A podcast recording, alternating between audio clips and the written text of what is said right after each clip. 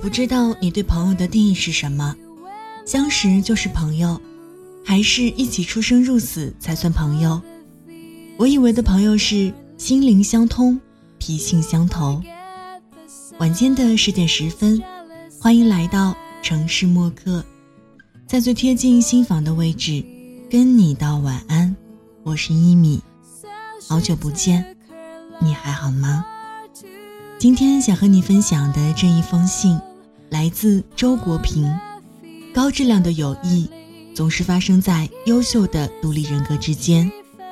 那在收听节目的同时，也欢迎通过新浪微博听一米和我分享此刻你的心情。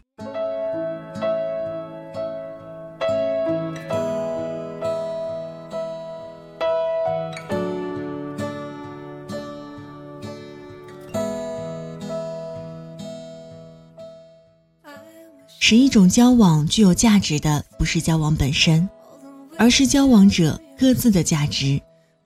高质量的友谊总是发生在两个优秀的独立人格之间，它的实质是双方互相由衷的欣赏和尊敬。因此，重要的是使自己真正有价值，配得上做一个高质量的朋友。这是一个人能够为友谊所做的首要贡献。人们常常误以为。那些热心于社交的人是一些慷慨之士，泰戈尔说得好，他们只是在挥霍，不是在奉献，而挥霍者往往缺乏真正的慷慨。那么，挥霍与慷慨的区别在哪里呢？我想是这样的：挥霍是把自己不珍惜的东西拿出来，而慷慨是把自己珍惜的东西拿出来。社交场上的热心人正是这样。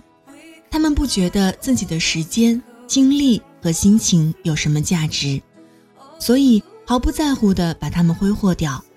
相反，一个珍惜生命的人，必定宁愿在孤独中从事创造，然后把最好的果实奉献给世界。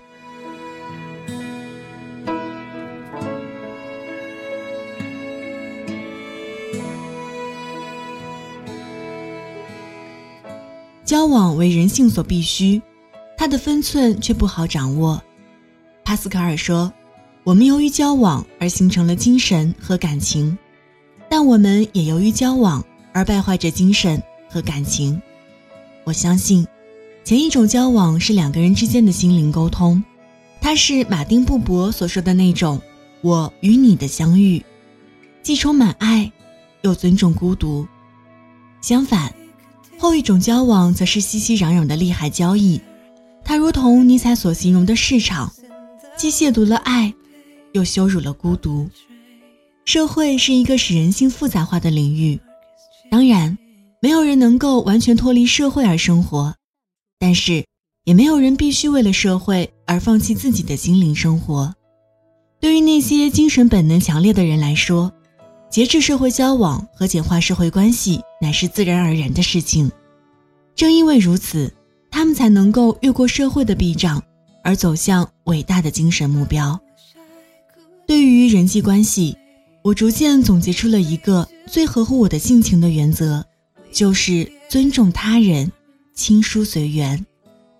我相信一切好的友谊都是自然而然形成的，不是刻意求得的。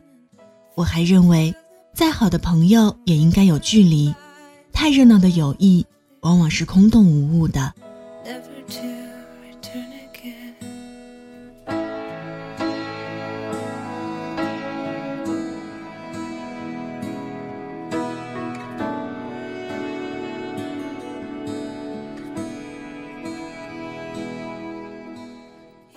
凡是顶着友谊名义的利益之交。最后没有不破裂的，到头来还互相指责对方不够朋友，为友谊的脆弱大表一份。其实关友谊什么事儿呢？所谓友谊一开始就是假的，不过是利益的面具和工具罢了。今天的人们给了他一个恰当的名称，叫感情投资，这就比较诚实了。我希望人们更诚实一步，在投资时。把自己的利润指标也通知被投资方。从一个人如何与人交往，犹能见出他的做人。这倒不在于人缘好不好，朋友多不多，各种人际关系是否和睦。人缘好，可能是因为性格随和，也可能是因为做人圆滑，本身不能说明问题。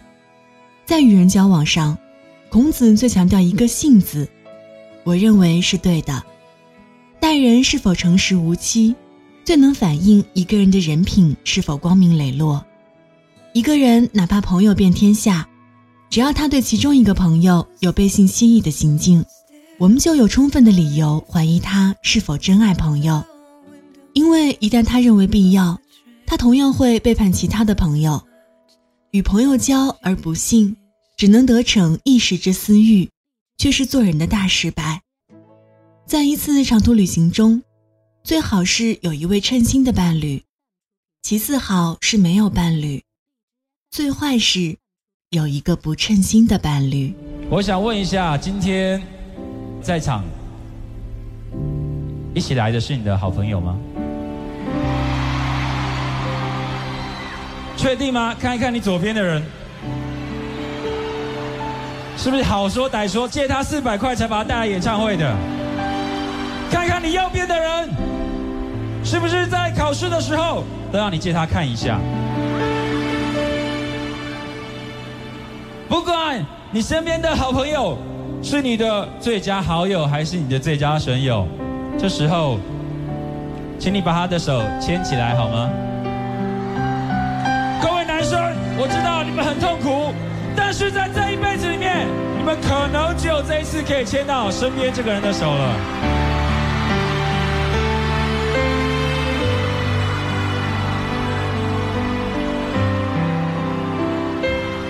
我们都在同一个天空底下一起唱歌，好吗？如果未来的日子里面，在你身边的这个人，他遭遇了困难，你会不会伸出你的手帮助他？如果他失恋了，你会不会唱歌给他听？如果他伤心无助，你会助他一臂之力？如果他没有钱，你要不要借他钱？如果你没有钱，要不要跟他借？要不要跟他一起走向未来？要不要跟他一起一辈子走下去？要不要八年后再来看五月天？那让我们一起唱我们的歌。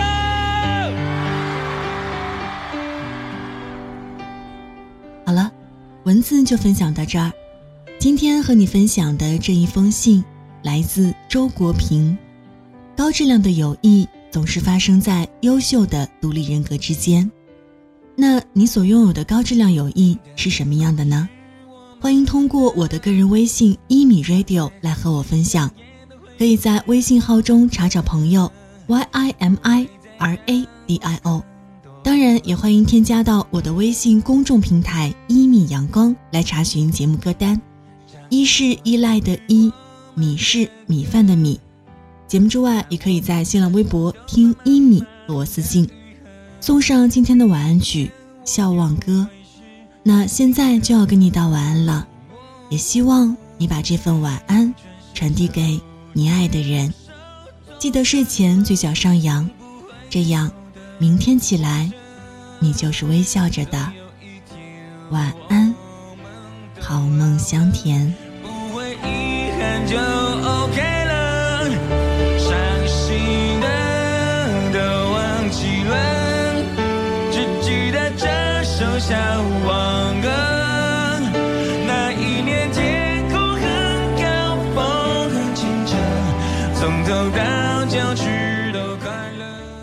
晚上十点，赶回家的最后一班地铁，坐空无一人的公交，寄没有地址的信，拆自己给自己买的礼物，化没有人欣赏的妆。我们在白昼扮演别人。却想夜晚要一个拥抱留念。城市墨客用一封信找回被遗忘的曾经。